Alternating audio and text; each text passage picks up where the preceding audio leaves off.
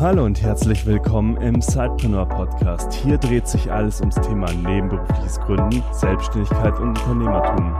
Dein Host für die heutige Folge ist Juliane Biener. Und jetzt ganz viel Spaß mit der folgenden Episode.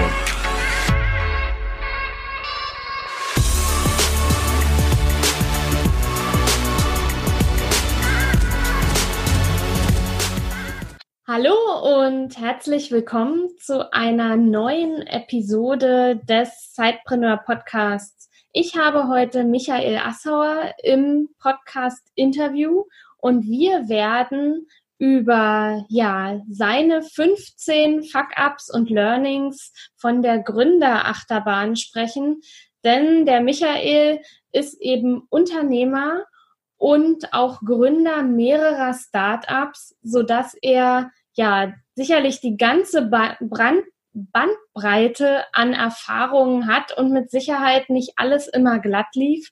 Und tatsächlich ist es ja auch so, dass wir ja aus Fehlern nur lernen können und eben uns nicht dafür schämen sollten, dass wir sie tun. Aber tatsächlich können wir ja trotzdem auch aus den Fehlern anderer lernen und dann eben andere Fehler machen und eben nach Möglichkeit vielleicht die von Michael nicht wiederholen. Und deshalb freue ich mich, dass wir einfach darüber heute sprechen.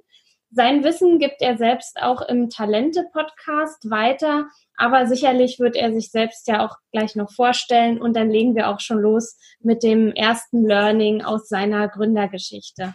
Hallo Michael, schön, dass du heute dir die Zeit genommen hast, unseren Hörern von zeitpreneur.de ein bisschen was zu erzählen. Hallo, liebe Juliane. Freut mich sehr und ein Hallo auch an alle Zuhörer. Freut mich. Cool, dass ich da sein darf.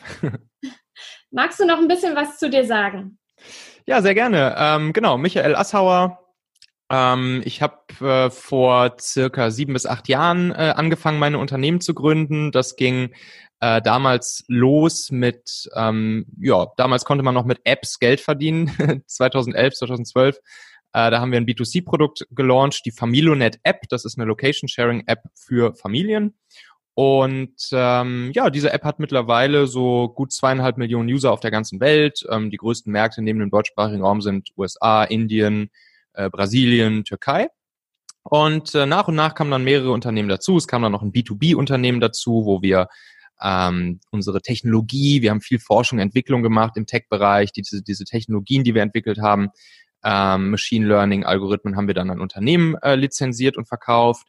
Ähm, und es kam sogar auch noch eine Agentur dazu, wo wir dann für andere Unternehmen ganze Produkte ähm, gebaut haben. Und ähm, ja, mit, mit diesen ganzen Firmen äh, sind wir vor zwei Jahren ähm, zu Daimler gewechselt. Äh, unsere Firmen wurden gekauft von Daimler. Ähm, ja, und seit diesem Exit ähm, bin ich jetzt auch bei Daimler angestellt. Ich bin da Produktmanager, ähm, leite das Produktdesign-Team bei Reach Now.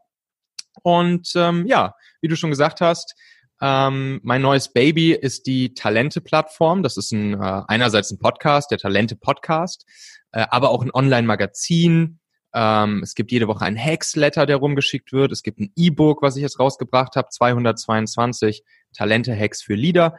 Und das Ganze dreht sich um die Fragen, wie kann ich als Unternehmer, als Gründer, als Führungskraft, als Manager äh, die besten Mitarbeiter für mich und für mein Unternehmen, für mein Team äh, gewinnen? Wie kann ich sie begeistern? Wie kann ich sie gut führen, wenn sie einmal da sind? Wie kann ich sie motivieren? Wie kann ich das Beste aus ihnen rausholen? Und damit dann auch sie natürlich lange bei mir binden und nicht wieder an den nächsten Headhunter oder ähm, an die Konkurrenz verlieren.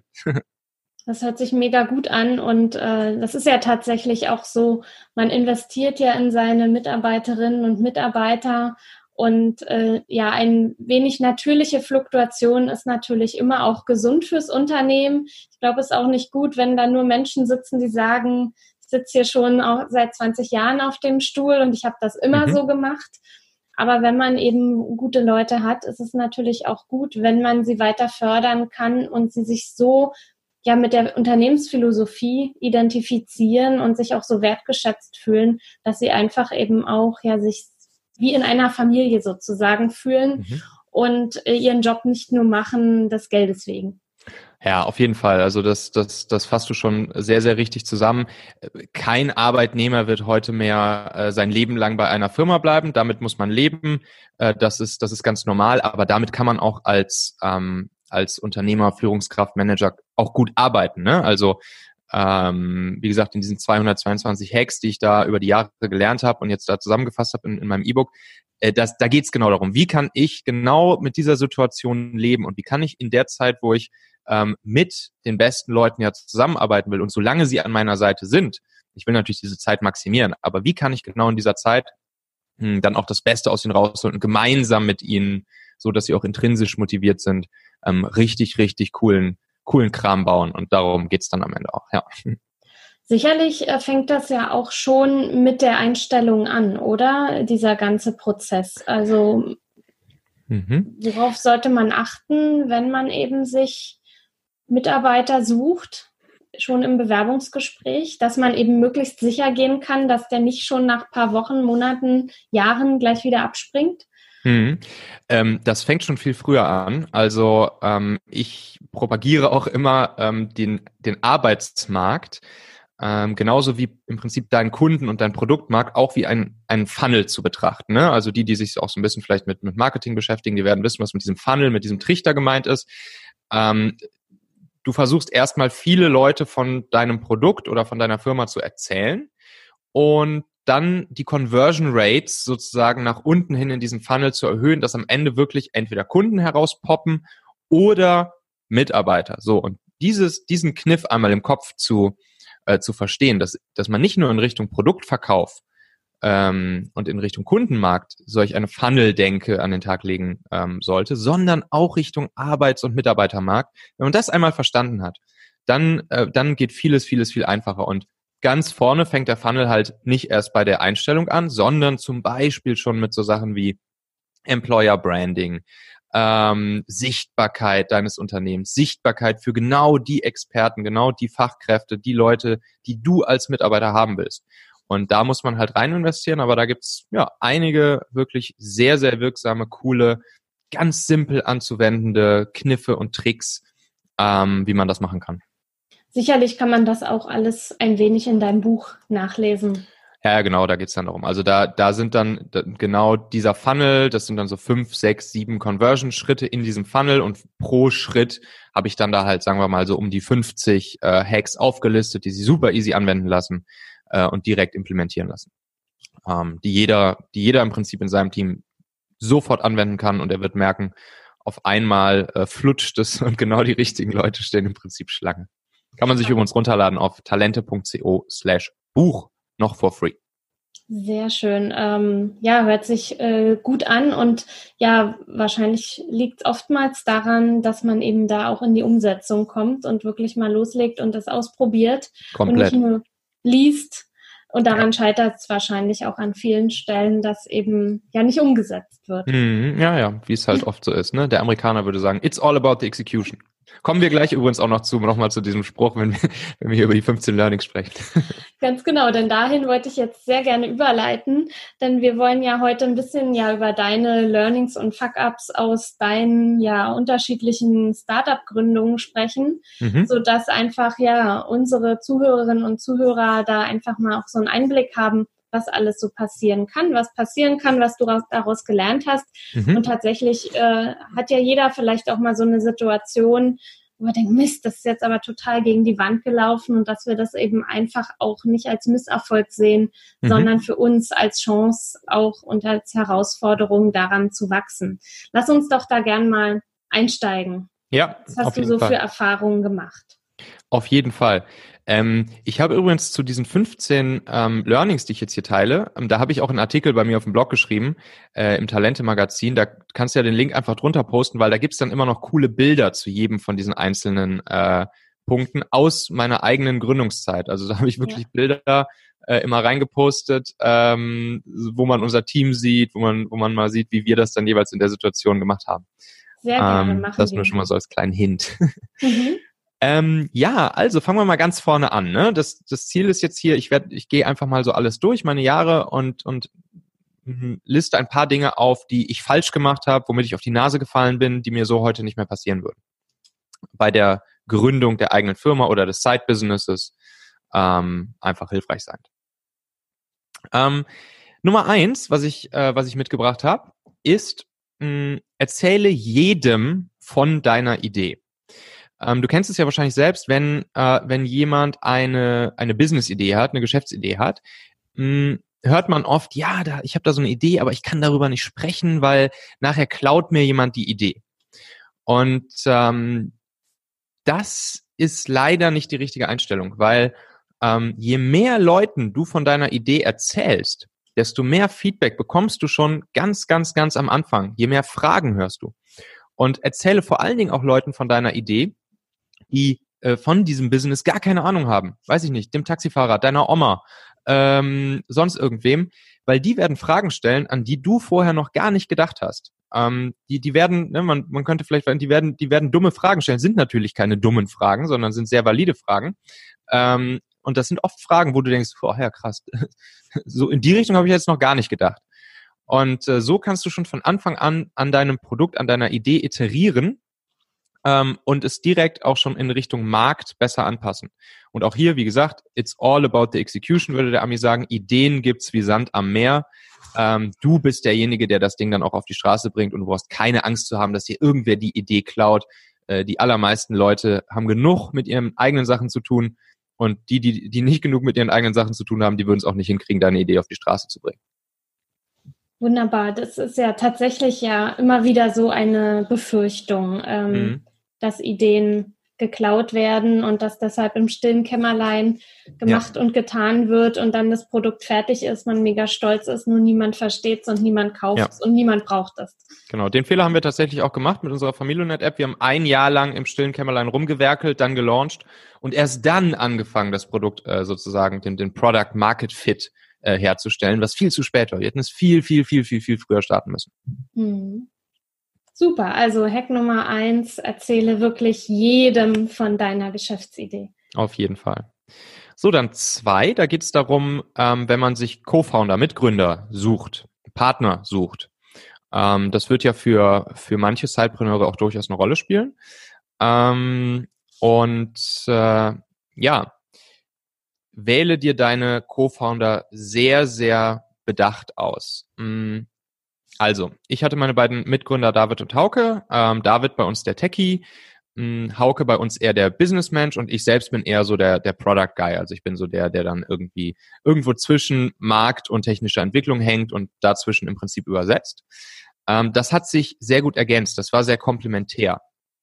Und ähm, so sollte man auch versuchen, sein, äh, sein Gründerteam aufzubauen. Also es bringt nichts, wenn du äh, drei Business-Leute am Tisch sitzen hast, die irgendwie jetzt vielleicht alle gerade aus dem BWL-Studium kommen und dann sagst, wir machen jetzt irgendwie mh, hm, eine eine äh, ein, eine E-Commerce-Plattform, ähm, weil du willst ja auch das kritische Wissen für deine Firma, das willst du immer in-house haben und dafür brauchst du halt auch jemanden, ähm, der dann zum Beispiel auch die Tech-Expertise abdecken würde. Oder auf der anderen Seite vielleicht auch jemanden, der äh, schon viel Erfahrung mit ähm, Online-Performance-Marketing hat oder so, um das Ding dann auch groß zu machen. Das heißt, es bringt nichts, irgendwie zum Beispiel drei, drei Finanzleute am Tisch sitzen zu haben.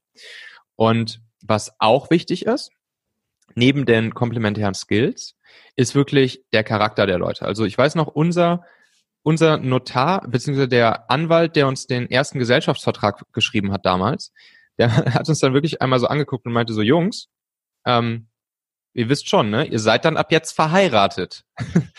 und, und wir, und wir wussten natürlich nur überhaupt gar nicht so genau, was er damit meint. Und wir so, ja, ja, ist, ist gut, ist gut, komm, mach das Ding fertig.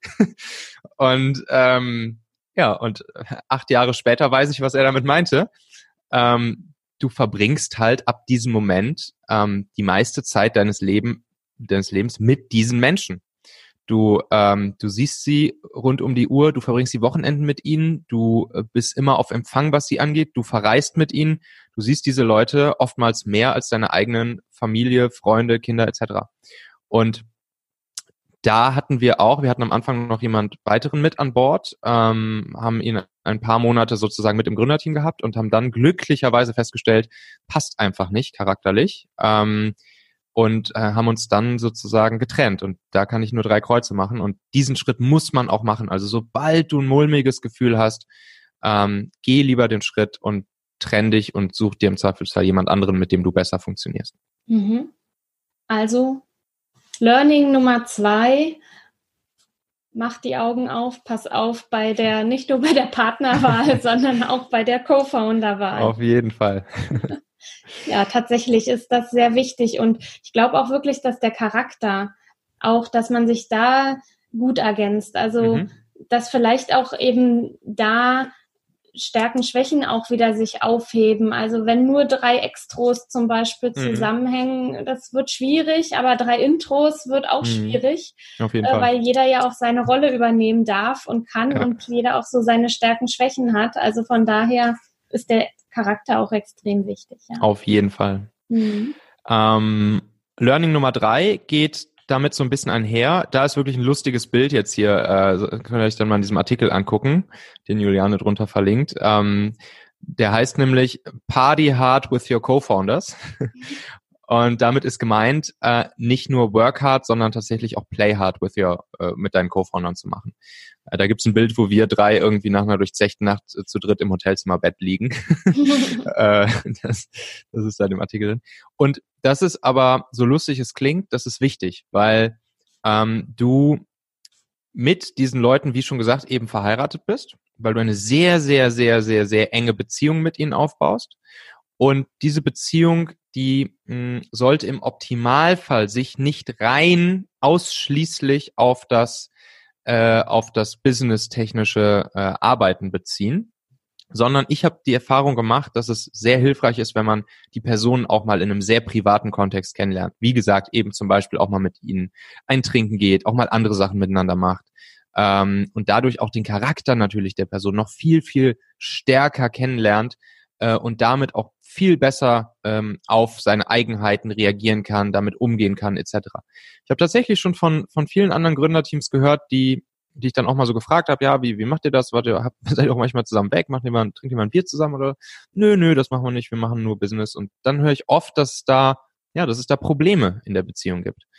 Und ähm, ich habe dann auch schon oft erlebt, dass wenn ich dann mal gesagt habe, macht das doch einfach mal, überwindet euch mal und, und macht einfach mal was Schönes zusammen. Fahrt vielleicht mal ein Wochenende zusammen weg, äh, macht ein Städtes, Städtetürchen zusammen oder so. Ähm, dass das, dass das wirklich was bringt. Das ist wie eine, wie eine kleine äh, Paartherapie. Ähm, und ähm, ja, hilft einfach, hilft. Es ist, so blöd es klingt, es hilft.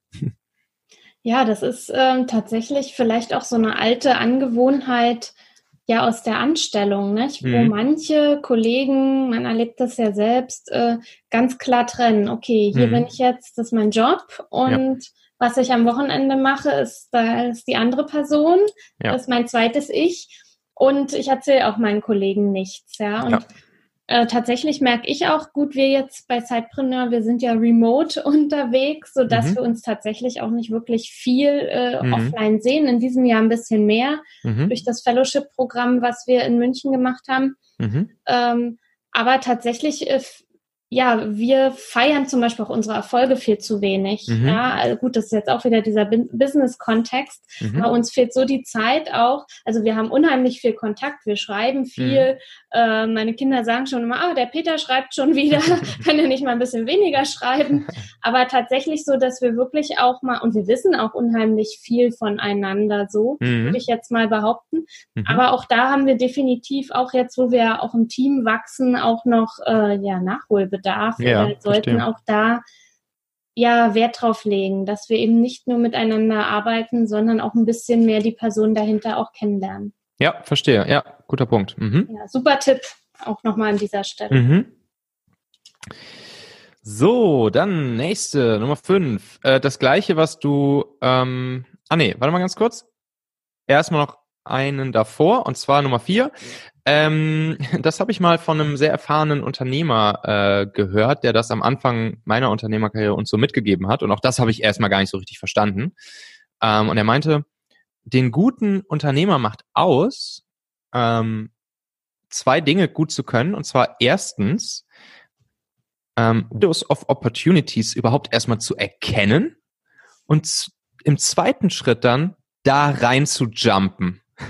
Mhm. Und ähm, dann, okay, das, ja, dachte ich, okay, klingt erstmal irgendwie fancy, aber auch hier wieder, acht Jahre später, weiß ich ziemlich genau, was er damit meint. Ähm, erstmal das Erkennen von Möglichkeiten, von Windows of Opportunities, das ist gar nicht so leicht. Also wie oft ähm, lässt man Chancen liegen, weil man sie einfach nicht erkennt, weil man nicht erkennt, dass jetzt hier äh, sich ein Potenzial ergibt für dich selbst oder für dein Business, für dein Produkt äh, etc. Also man, man ist oft natürlich auch ein Stück betriebsblind und ähm, und und und hat vielleicht auch oft noch nicht so die die richtig krasse ähm, Business technische Denke drin, gerade am Anfang. Und dann lässt man einfach Windows of Opportunities links liegen und erkennt sie nicht. So, aber dann, wenn man sich das dann so, man kann das trainieren, also man, man kann das wirklich lernen, mit offenen Augen für Windows of Opportunities durch, durchs Leben zu gehen. Aber dann eben auch noch diese, dieser zweite Schritt, der ist nochmal hart.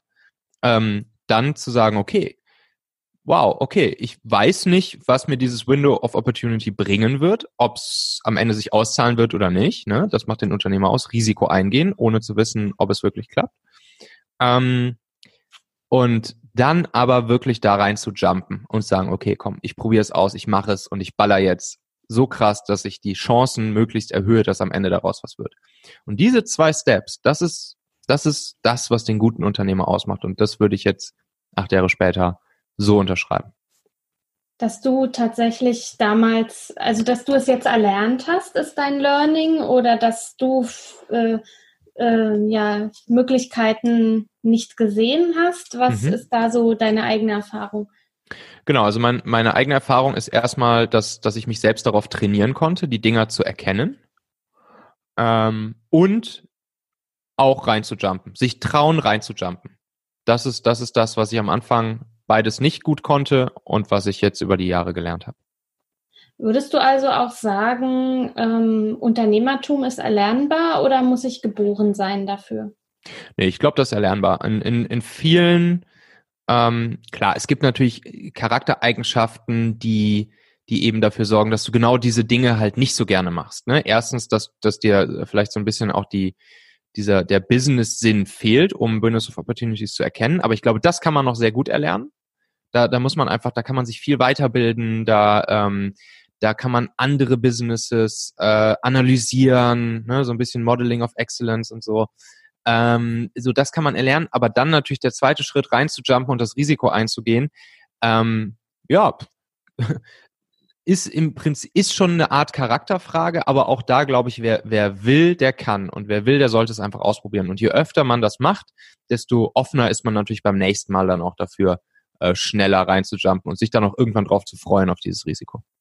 Weil man ja dann tatsächlich ja auch lernt, hey, das hat jetzt echt, das ist richtig gut gelaufen und gut, dass ich die Chance genutzt habe. Genau. Es kann natürlich auch sein, dass es beim ersten Mal nicht gut läuft und vielleicht beim zweiten Mal auch noch nicht, aber dann vielleicht beim dritten Mal. Ich glaube, der Airbnb-Gründer hat ja, ich glaube, vor, vor Airbnb hat er fünf Unternehmen gegründet, die alle pleite gegangen sind. also, das ist dann halt Durchhaltevermögen. Ja, und immer wieder, ja, Mut zu springen. Mhm. Genau. Supi. Was sagt dein Learning Nummer 5? So, ja, das ist ähm, ein bisschen in Anlehnung an das ähm, Wähle deine Mitgründer mit Bedacht. Hier wähle deine Investoren mit Bedacht. Ähm, ist natürlich die Frage, so, es, es spielt jetzt nicht für jeden ähm, eine Rolle, Investoren reinzuholen. Das ist auch gut so. Also wenn du bootstrappen kannst und, ähm, und ab Tag eins Kohle verdienst mit deinem Businesses oder, oder äh, sogar selbst Kohle reinstecken kannst, dein eigener Investor bist, dann umso besser. Es gibt natürlich Businessmodelle, da brauchst du einen Investor, ähm, sofern du halt selbst nicht die Kohle auf dem Konto liegen hast, die du dafür brauchst. Ähm, und ähm, ja, da haben wir auch ein paar äh, Learnings gemacht. Ähm, wir hatten mh, hm, einen Investor am Anfang an Bord. Ne? Wir haben ja eine, eine App auf den Markt geschmissen damals und ähm, dieser Investor hat sich sehr ins Produkt eingemischt. Also er hat sehr, sehr, sehr stark Einfluss darauf genommen, äh, wie wir unser Produkt bauen sollen. Mm, und andererseits waren wir ja die Profis dafür. Wir haben User-Testings gemacht, wir wussten, was, was die Leute wollen, was der Markt will, wir haben mit unseren Nutzern gesprochen. Und nur weil der eine Investor, ähm, der wollte irgendwie so eine Filterfunktion in der App haben und hat sich dann überlegt, okay, diese Filterfunktion, die, die muss jetzt in Form von so einer Lasche irgendwie, hieß immer diese Lasche in der App sein. Und ähm, dann hat er uns das tatsächlich in den, in den Vertrag reingeschrieben, den Investmentvertrag. Und mh, hm, oft wird so ein Investment ja in Tranchen ausgezahlt, dann kriegt man nicht direkt alles an Geld, sondern erstmal nur einen Teil und dann irgendwann nach ein paar Monaten, wenn ein bestimmter Milestone erreicht ist, dann kommt der zweite Teil. Und da war ein Milestone geknüpft an diese Lasche, dass wir diese Lasche einbauen. Und wir wussten aber von Anfang an, ähm, diese Lasche macht gar keinen Sinn, die will keinen Nutzer, die braucht keinen Nutzer, das, das kostet uns nur Ressourcen, das Ding zu bauen. Und dann waren wir tatsächlich ein halbes Jahr lang damit beschäftigt, haben unsere wertvolle Mitarbeiterpower, ähm, unser Geld damit verschenkt, diese komische Lasche einzubauen, einfach nur, um die zweite Tranche überwiesen zu bekommen. Und das würde uns im Nachhinein nicht mehr passieren. Ne? Also seid ihr darüber bewusst, du bist der Profi für dein Produkt. Die Investoren wollen was von dir. Die wollen, dass sie dir dein, dass sie dir ihr Geld überweisen und du das Geld für sie vermehrst. Ähm, du musst nicht auf dem Boden kriechen und auf den Knien vor Investoren hängen und sabbernd äh, sie anflehen, dir Geld zu geben, sondern Investoren wollen was von dir. Dann kommen wir am Ende nochmal zu, wie du das hinkriegst, dass, dass du sozusagen auch mit, mit breiter Brust dein, dein Business und dein Produkt so verkaufen kannst, dass, ähm, dass Investoren halt richtig geil auf dich werden. Und dann kannst du auch mit breiter Brust sagen, nein, ich baue das Produkt so, wie ich denke. Mhm. Und ähm, vielleicht noch eine kleine Side Note auch zu dem ähm, Wähle deine Investoren mit Bedacht Thema. Ähm, halte das Cap Table klein. Also das Cap Table ist im Prinzip die Anzahl der Gesellschafter, die Anzahl der Investoren, die du reinholst. Hm, wenn du später mal deine Firma verkaufen möchtest, einen Exit machen möchtest, ähm, oder in einen großen, großen, großen VC reinholen, Venture Capitalist reinholen möchtest, dann ist es deutlich vorteilhafter, wenn du bis dahin nur, nur ganz wenige Investoren drin hast und nicht zum Beispiel schon 10, 15 Investoren und Gesellschafter in der, in dem, im sogenannten Cap Table drinstehen. Das schreckt dann andere große Investoren oder Exit-Partner ab. Das nur auch nur so fürs Hinterköpfchen. Ja, spannend. Viel, Sicherlich für viele Sidepreneure, die ja wirklich das jetzt erstmal neben dem Job machen, noch nicht ganz so relevant, ja. nicht? Dass vielleicht ja. ein Investor erstmal, äh, mhm. das überhaupt die Frage, hole ich mir einen rein ja, oder nicht? Genau. Aber so als, ja, als Hinterkopfnotiz, äh, ja. Notiz, wenn man dann wächst, ist das sicherlich ein ganz super Tipp. Ja. Ähm, genau, dann der nächste, ähm, relativ easy, straightforward. Higher, slow, fire, fast. Klingt erstmal abgedroschen und alt. Ähm, wendet man halt in der Realität trotzdem nicht so schnell an und äh, musste ich dann auch hart lernen, dass dieser Spruch schon durchaus Sinn macht. Ähm, die Leute, mit denen du zusammenarbeitest, wähle sie dir wirklich auch mit Bedacht aus. Ähm, gerade die ersten ein, zwei, drei Mitarbeiter sind die, äh, die dein Unternehmen mitformen, die dein Unternehmen, dein Business, dein Produkt mit nach vorne treiben. Und das ist super wichtig, dass du da die richtigen Leute, Leute reinholst. Auch hier eher ähm, hire for attitude, not for skills. So Skills kann man lernen, aber die Attitude, das ist halt das Wichtige. Und fire fast, ja, das muss man halt auch durchziehen. Wenn du merkst, es passt nicht, schlepp das nicht, schlepp, schlepp, schlepp diese Person nicht mit dir rum. Es ist besser für beide Seiten, sich schnell zu trennen. Und du gefährdest natürlich auch absolut dein Business und ähm, dein Geld und deine Zeit, wenn du dich nicht schnell wieder von Leuten trennst, wo du merkst, dass es nicht funktioniert. Ja. Ja, tatsächlich. Ähm, oftmals tut man sich mit der Sache ja schwer. Nicht? Hinter jeder, jedem Mitarbeiter steckt ja eben auch ein Mensch. Ja. Aber man darf das ja auch mal aus der Perspektive sehen. Vielleicht schleppt sich dieser Mensch ja auch bloß und will die Entscheidung nicht treffen und ja. ist sogar auch dankbar dafür, dass genau. es dann eben zu Ende ist. Auf jeden Fall. Am Ende ist es besser für beide Seiten. Ja. Ähm, sieben, Get your product out now, ähm, habe ich vorhin schon so ein bisschen angedeutet. Ähm, nicht zu lange im, im stillen Kämmerlein rumwerkeln, äh, nicht zu perfektionistisch sein. Ich kenne das von mir selbst, ich bin auch hyperperfektionistisch und denke mir, oh, hier das noch und das noch und wir können das jetzt so noch nicht veröffentlichen. Doch, kannst du. Ähm, hau das Ding raus, lass den, lass den Markt entscheiden, lass den Nutzer entscheiden. Und selbst wenn es erstmal noch äh, negatives Feedback ist, damit kannst du arbeiten und dann kannst du das nach und nach verbessern. Es gibt nichts Besseres, als in der freien Wildbahn am Nutzer, am Markt dein Produkt zu testen. Ähm, ne? Und das auch schon mit dem MVP, kennt ja wahrscheinlich mittlerweile fast jeder, Minimum Viable Product. Ähm, hau das Ding raus und los geht's, Attacke. Ja, auf jeden Fall. Mhm. Nummer acht, Recruiting is your job. Ähm, das ist natürlich auch so ein kleines bisschen der Hint rüber zur, zur Talente-Plattform. Ähm, ich, wir haben verschiedene Sachen ausprobiert. Wir haben mit Headhuntern zusammengearbeitet. Wir haben äh, Mitarbeiter gehabt, die sich ums, ähm, ums Recruiting gekümmert haben. Am Ende ist das, was dir die besten Leute an deine Seite holt, ist, wenn du als Chef, als Führungskraft, als Leader ähm, selbst dafür sorgst, dir die besten Leute zu holen. Ähm, du musst sichtbar werden, du musst schon, was wir am Anfang hatten, du musst, du musst fürs Employer Branding stehen. Du musst dich darum treiben, wo die Leute, die du haben willst, äh, sich rumtreiben. Du musst mit den Leuten connecten, weil du willst die besten Leute bei dir haben und die besten Leute sind nicht arbeitslos. So, du musst erstmal die Leute davon überzeugen, dass die Leute ihren aktuellen Job kündigen und zu dir rüberkommen. Und das kannst nur du, weil du die Vision verkaufen kannst, weil du die Mission verkaufen kannst, weil du mit Herzblut für dein Produkt brennst. Und du bist der Einzige, der das äh, an die Leute übertragen kann. Und äh, deshalb geh raus, mindestens bei den ersten 10, 20 Mitarbeitern ähm, bist du derjenige, der die Leute zum Brennen bringen muss, damit sie zu dir rüberkommen. Mhm. Und das alles an einem 24-Stunden-Tag. Richtig. so sieht's aus. Ähm, um neun, win people with unfair advantages. Ähm, das ist halt das, was du als, als, als kleine Firma, als Zeitpreneur, äh, als äh, bislang vielleicht Solo-Unternehmer mm, hast. Du hast ein paar unfaire Vorteile. Du hast viele Nachteile. Du kannst nicht das Gehalt zahlen wie große Firmen, du hast nicht die Sozialleistungen wie große Firmen, du hast nicht die Karriere-Step-Aussichten äh, wie große Firmen, aber du hast ein paar unfaire Vorteile äh, anderen großen Firmen gegenüber. Und das ist halt das familiäre, das ist, dass ihr zusammen im Büro Sport machen könnt. Das ist, dass ihr, was weiß ich, wir haben dann tatsächlich Yoga-Stunden mit unseren Mitarbeitern gemacht. Bei uns hat jeder Mitarbeiter erstmal zum Start seine Birkenstock-Sandalen seiner Wahl bekommen, äh, in Farbe und Größe seiner Wahl, einfach so als, als nette Geste. Und das war cool. Da sind wir uns alle immer mit Birkenstock rumgelaufen. Ähm, und ähm, ja, du kannst mit den Leuten auf einer ganz, ganz anderen Ebene und Basis connecten und sie an deine Seite holen, sie für dich begeistern, sie motivieren, das Beste aus ihnen rausholen, sie bei dir binden, ähm, mit deinen unfairen Vorteilen, die du als kleines Unternehmen hast. Super wichtiger mhm. Punkt. Mhm, super wichtig, ja.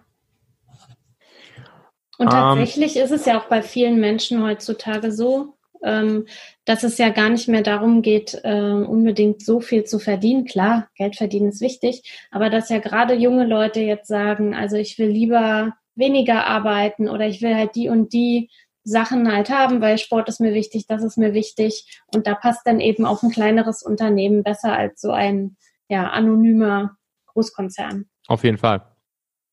Auf jeden Fall. Und den nächsten Punkt, Punkt Nummer 10, kannst du nämlich in diesem Rahmen auch sehr gut anwenden. Und das geht auf dem Großkonzern nicht. Let your team participate. Ähm, ich bin mir tausendprozentig sicher, dass wir unsere Firma nicht an Daimler verkauft hätten, wenn nicht jeder in unserem Team auch einen Teil davon abbekommen hätte. Also jeder bei uns im Team hatte ähm, über einen sogenannten ESOP äh, virtuelle Anteile an der Firma, einen kleinen Teil. Und das führt einerseits im normalen Arbeitsalltag dazu, dass die Mitarbeiter ähm, nicht nur, wie du gerade nämlich schon genau richtig gesagt hast, nicht nur fürs Gehalt am Ende des Monats arbeiten, äh, sondern es auch als ihr eigenes Baby mit wahrnehmen. Da ist dann halt noch ein bisschen mehr, warum du morgens aufstehst und zur Arbeit gehst, weil es halt auch dein eigenes Baby ist. Und dann, wenn dieser Moment kommt, dass irgendjemand das Baby haben möchte und kaufen möchte, ähm, oder wenn einfach die Gewinne sich gut entwickeln, dann ist es auch ein großartiger Moment für die Leute daran mitzupartizipieren. Und wir drei Gründer haben gesagt, hm, damals, als wir sozusagen von Daimler angesprochen wurden ähm, bezüglich der Übernahme, haben wir drei Gründer gesagt, wir verkaufen unsere Firma nur, wenn alle unsere Mitarbeiter Bock drauf haben und mitgehen wollen. Und hätte ein Mitarbeiter gesagt, er hat keinen Bock drauf, ähm, dann hätten wir die Firma nicht verkauft. Und das war natürlich, das hat uns natürlich dann sehr in die Karten gespielt, dass äh, jeder Mitarbeiter daran eben auch nochmal monetär mit profitiert hat an der Übernahme. Das erinnert mich tatsächlich an ein Buch, was ich gerade gelesen habe von John Strelicky. Da ging es auch darum, wie man eben ein Unternehmen aufbaut, ähm, wo die Mitarbeiter halt gern sind und welche mhm. Geheimnisse Unternehmen haben, äh, wo es eine niedrige Fluktuation gibt. Und da mhm. wird das auch so beschrieben, dass es da auch einmal ein Investor oder irgendwie im Exit anstand in einer kanadischen Firma. Mhm. Und da ging es eben auch darum, wenn nur ein Mitarbeiter sagt, sie möchten es nicht, dann mhm. machen sie es nicht. Und tatsächlich war es dort auch so. Die mhm. Mitarbeiter wollten es aus diversen Gründen nicht und dann mhm. haben sie es eben auch nicht getan. Ja, ja, okay, siehst ja. du? Ja, genau der Punkt. Ja, cool. So, dann Nummer 11 ist, äh, ist ein sehr großes Herzensthema von mir, ähm, Agilität. So, mhm. jedes Unternehmen ähm, schreibt sich auf die Fahnen, mehr oder weniger agil zu sein, äh, nach Prozessen zu arbeiten wie Scrum, Kanban, OKRs etc. Ähm, wie ich das so beobachte, verstehen allerdings sehr, sehr viele, wenn nicht sogar die meisten Unternehmen äh, Agilität falsch. Ich finde auch das Wort ist ein bisschen misleading. Ähm, ich finde eigentlich ist Agilität nicht das richtige Wort für Agilität, weil ähm, das impliziert ja so ein bisschen, also was ist das für ein Bild, was hat man da im Kopf? Da denkst du irgendwie so, alle Mitarbeiter wuseln irgendwie wild und agil und flexibel und wie so ein Ameisenhaufen durchs Büro. Ähm, aber genau das ist Agilität nicht. Ähm, agile Prozesse kosten richtig viel. Agile Prozesse kosten ein knallhartes Commitment aller Mitarbeiter, vom Praktikanten bis zum CEO, ähm, zu diesen Prozessen. Und das Problem ist, wenn sich auch nur eine Person, nur eine Kette im Glied nicht an die Prozesse hält, dann bricht das agile Haus in sich zusammen und dann entsteht das, was äh, leider viele Unternehmen, die Agilität einführen, äh, erleben, nämlich dass sie es nach drei Monaten wieder abschaffen, weil sie sagen, okay, funktioniert nicht, das ist hier, das ist nur Chaos. Und ähm, ja, deshalb, don't get agility wrong. Ähm, Agilität kostet Commitment auf Prozesse und knallhartes Arbeiten an den Prozessen, stetige Verbesserung der Prozesse und alle müssen sich daran halten. Wenn das dann funktioniert, dann ist Agilität natürlich richtig geil, weil dann hast du den Effekt, dass ähm, du bessere Qualität liefern kannst in kürzerer Zeit und das Geile sogar noch alle Leute in der Firma einen stressfreieren Job haben. Also dann hast du wirklich, äh, dann hast du gewonnen. Allerdings dahin zu kommen und Agilität richtig durchzuführen, das kostet richtig. Das dauert ein bisschen und das kostet. Tatsächlich ist da wahrscheinlich auch wichtig, dass die Mitarbeiter daran beteiligt werden mhm. und nicht top-down es aufgedrückt bekommen, wir sind jetzt mal agil und wir haben uns mhm. überlegt, so und so läuft das jetzt ab heute, sondern mhm. dass die eben gleich von Anfang an das mit auch entscheiden ne? und mhm. entwickeln. Genau, wenn, wenn du, wenn du anfängst, äh, Agilität aufzusetzen, machst du das mit den Leuten gemeinsam und man fängt halt an, erste kleine Prozesse äh, sich zu überlegen. Ne? Ähm, ich habe jetzt tatsächlich heute Nachmittag ähm, bin ich, bin ich bei einem Startup, die sozusagen jetzt auch mit, mit agilen Prozessen starten möchten. Und wir werden jetzt natürlich noch nicht anfangen, äh, irgendwie direkt den perfekt ausgefeilten Scrum-Prozess zu machen. Das ist, das ist viel zu viel, sondern wir werden heute, das Ziel von heute ist, erste kleine Commitments von allen zu kriegen auf Dinge, die sie in den nächsten zwei Wochen anders machen möchten und worauf sich alle committen. Und dann in zwei Wochen setzt man sich zusammen und reviewt das und sagt, okay, das hat gut funktioniert, das hat nicht gut funktioniert und dann geht man den nächsten Step. Wo wollen wir jetzt adjustieren? Und so baut man sich langsam, aber sicher seine agilen Prozesse auf und dann kann man natürlich sozusagen mit dem Ziel das haben, dass man am Ende einen richtig schönen Scrum-Prozess beispielsweise haben möchte oder OKRs oder Kanban oder sonst was. Mhm. Spannend. Mm. Next, 12, source out what's not your core or what's not your future core. Ähm, da geht es darum, ähm, viele Gründer, Solopreneure ähm, kommen aus insbesondere aus Geldspargründen auf die Idee, ähm, viele Sachen selbst zu machen, selbst zu bauen, ähm, weil sie denken, okay, damit spare ich Geld.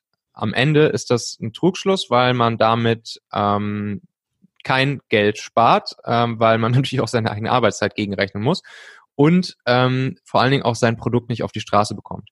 Das heißt, man muss ganz genau prüfen, was ist das, was am Ende den Wert meines Unternehmens ausmacht.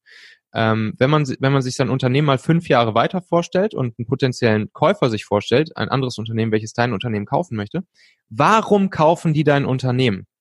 Bei uns damals war es unsere fancy Algorithmen, unsere Technologie und unsere ähm, unsere Mitarbeiter unsere, unsere highly skilled Mitarbeiter. So. Und deshalb source alles aus, was nicht auf dein Core einzahlt, was nicht auf diesen inneren Wert deiner Firma einzahlt. Alles das, was den Wert deiner Firma äh, ausmacht am Ende, das musst du in-house behalten. Ähm, aber alles andere drumherum, all das, was nicht den, den Wert deiner Firma ausmacht, bitte source das aus, lass das irgendwen anders machen. Du wirst am Ende viel Zeit, viel Geld, viel Nerven sparen und schneller erfolgreich sein. Mhm. Und tatsächlich ist das auch immer wieder ein Trugschluss. Nicht? Also mhm. gerade bei Solopreneuren. Nicht umsonst heißen mhm. sie ja Solopreneur. Ja. ja. Ja, genau. Also es gibt viele ja. Sachen, die man als Solopreneur sofort, sei es eine virtuelle Assistenz, wenn es wenn es um wenn es um äh, buchhalterische oder wenn es um irgendwelche administrativen Sachen geht oder so. Ähm, alles das, was halt nicht Core deines Service, deines Business ist, raus damit, damit du dich konzentrieren kannst auf das, was wichtig ist für ein Unternehmen. Und da hat ja tatsächlich der Sidepreneur wiederum den Vorteil, dass er ja die Sicherheit aus der Anstellung hat, die finanzielle Sicherheit und mhm. hier auch schneller wirklich auch äh, Geld hat, äh, was er da vielleicht reinpumpen kann, um mhm. sich dann eben auf seinen Kern zu. Ja, perfekt, perfektes Setting. Genau. Zeit ist knapp. Genau, und das ist halt auch ein Investment, ne? In dem ja. Moment investierst du halt einen Teil deines monatlichen Einkommens in dein Zeitbusiness und so musst du es auch sehen. Also es ist halt ein reines Investment. So im Optimalfall wird sich das Geld, was du jetzt diesen Monat in dein Zeitbusiness steckst, wird sich ja in einigen Monaten bis Jahren mehrfach äh, dir zurückzahlen. Ja, ganz genau.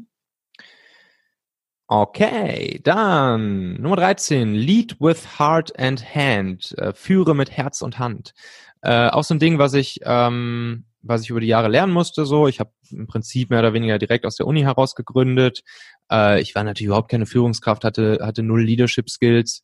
Ähm, und das habe ich jetzt so über die Jahre ähm, erkannt, glaube ich, dass, dass das tatsächlich ein schöner Mix ist. Einerseits ähm, Herz, ja, du bist gerade in kleinen Firmen, bist du halt ein Buddy mit deinen, mit deinen, mit deinen Mitarbeitern, mit den Leuten, mit denen du äh, gemeinsam arbeitest äh, du bist auch irgendwie auf einer, auf einer sehr freundschaftlichen Ebene. Du bist auch privat für die Leute da.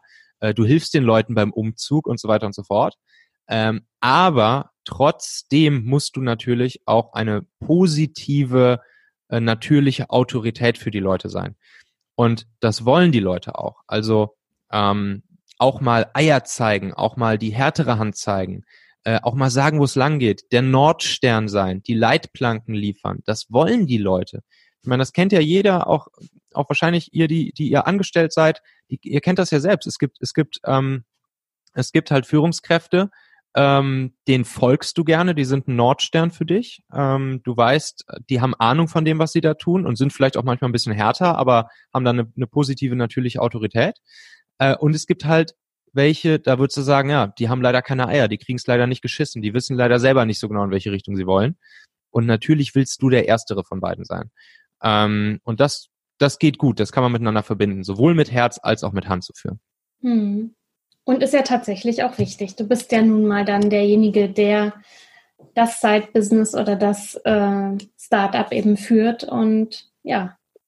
Auf jeden Fall. Sagen, wo es lang geht. Genau. Und das wollen Leute auch. Man darf nicht, man darf nicht äh, denken, dass, dass Leute da keinen Bock drauf haben. Doch, Leute wollen auch geführt werden. Ja. Mm, so, Nummer 14. No deal is closed before cash has flown. Ähm, kein Deal, nichts, kein Vertrag ist durch, wenn nicht die Kohle auf deinem Konto ist. Mussten wir mehrfach, äh, mussten wir mehrfach lernen, sind wir mehrfach mit auf die Schnauze gefallen. Ähm, wir hatten schon vor dem Exit an Daimler zwei andere potenzielle Exits auf dem Tisch. Einmal an ein großes äh, Medienhaus und einmal an einen, an ein Tech-Unternehmen im Silicon Valley äh, bei dem Tech-Unternehmen, es war alles klar, wir monatelang saßen zig Anwälte zusammen am Tisch, haben sich über jedes einzelne Komma und und oder oder äh, 24 Stunden gestritten. Ähm, die Verträge waren fertig, Druckerstapel voll Verträge, es sind schon zigtausende Euros in, in die Verhandlung geflossen. Äh, die Firma wollte uns in Silicon Valley holen, sie hatte schon uns Wohnungen angemietet, sie hatte sogar schon Visa für unsere Freundinnen besorgt und so weiter und so fort. Es war irgendwie ein, zwei, drei Tage vom Notartermin. Was sollte da noch passieren? Und ähm, ja, zack, dann kurz vorher abgesagt. Und dasselbe hatten wir mit dem Medienhaus, da war es nur ein Tag vom Notartermin. Ähm, zack, ist äh, der Aufsichtsrat Rat dazwischen gegrätscht, alle M&A-Aktivitäten gestoppt. Ähm, ja, so. Und ähm, kein Deal ist durch, selbst wenn es dir noch so sicher scheint und du noch so krass denkst, okay, jetzt kann ja nichts mehr dazwischen kommen. Äh, das das betrifft Kunden, das betrifft Partnerschaften, das betrifft Investoren, egal was. Kein Deal ist durch, wenn du die Kohle nicht auf deinem Konto hast. Selbst wenn, selbst, ich habe sogar schon von Stories gehört, wenn der Notartermin schon durch war und die Unterschriften schon drunter waren, selbst dann ist der Deal noch geplatzt. Es geht wirklich darum, die Kohle ist auf deinem Konto, erst dann ist der Deal durch. Ja, sehr spannend.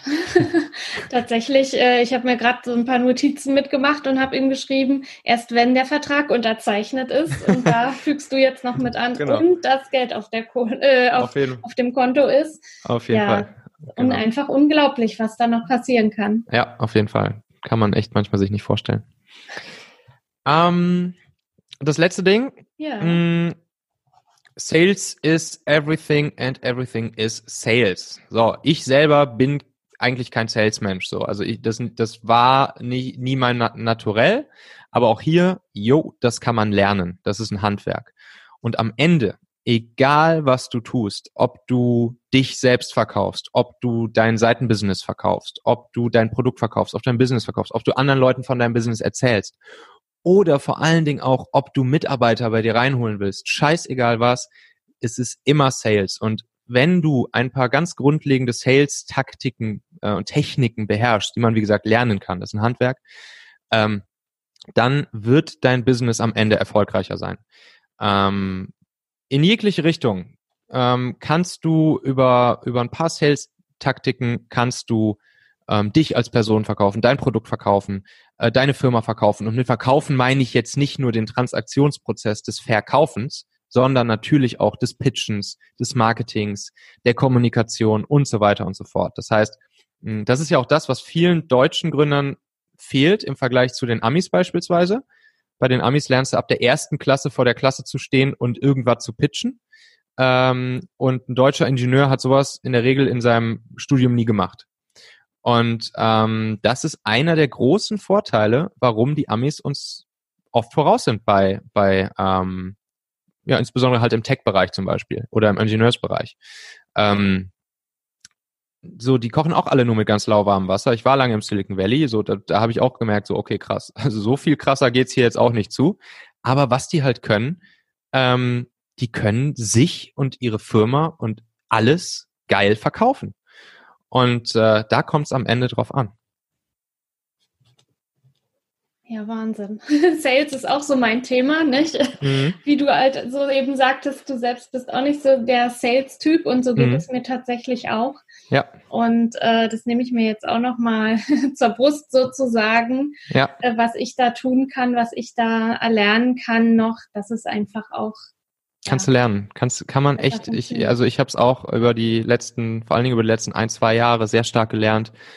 Äh, am Ende ist es eine, ist es wie eine Sprache lernen. Es ist, du mhm. deklinierst ein paar Dinger runter, du bereitest dich vor, du bist präpariert, ähm, du weißt genau, was deine Vorteile sind, was deine Merkmale sind, wie du mit Einwänden umgehst und wie du zum Abschluss kommst. Ähm, es ist, es ist eigentlich ein sehr einfaches Handwerk, was man sich einfach nur mal aneignen muss. Ja, sich die Zeit nehmen. Genau. Und ein bisschen lernen und dann üben, nicht? Und dann umsetzen. Auf jeden Fall. Sind wir wieder da, wo wir am Anfang auch waren. Äh, hört sich alles immer natürlich gelesen oder angehört einfacher an. Mhm. Auf die Umsetzung kommt es dann jo. natürlich tatsächlich genau. an. Erstmal mit ja. irgendwem anders trainieren oder mit deinen Leuten oder deinem Mitgründer oder sonst wem. Mhm. Ähm, Family, Friends and Fools und dann halt in der freien Wildbahn anwenden und wissen, dass du auch dabei noch weiter lernst. Ja. Klasse, Michael, super. Also da haben wir jetzt ja mal deine 15 Fuck-ups und Learnings äh, ja gut äh, herunterdekliniert sozusagen.